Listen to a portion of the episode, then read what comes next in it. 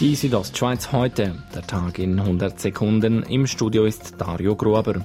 Die Gastronomiebetriebe dürfen wieder Gäste begrüßen. Roni Merz, der Mitinhaber des gleichnamigen Cafés in Chur, hat trotzdem nur gedämpfte Erwartungen. Es ist nicht die große Masse an Kundinnen und Kunden, die jetzt kommt zum Kaffee. Es brauche sicherlich noch ein paar Wochen oder weitergehende Lockerungen, bis man die gewohnten Gästezahlen erreiche, so Merz.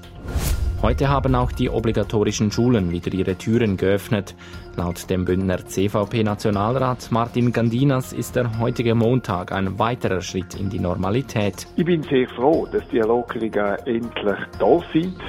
Mit dem 11. Mai sind auch die Schweizer Bahn- und Busunternehmen zum Normalbetrieb zurückgekehrt.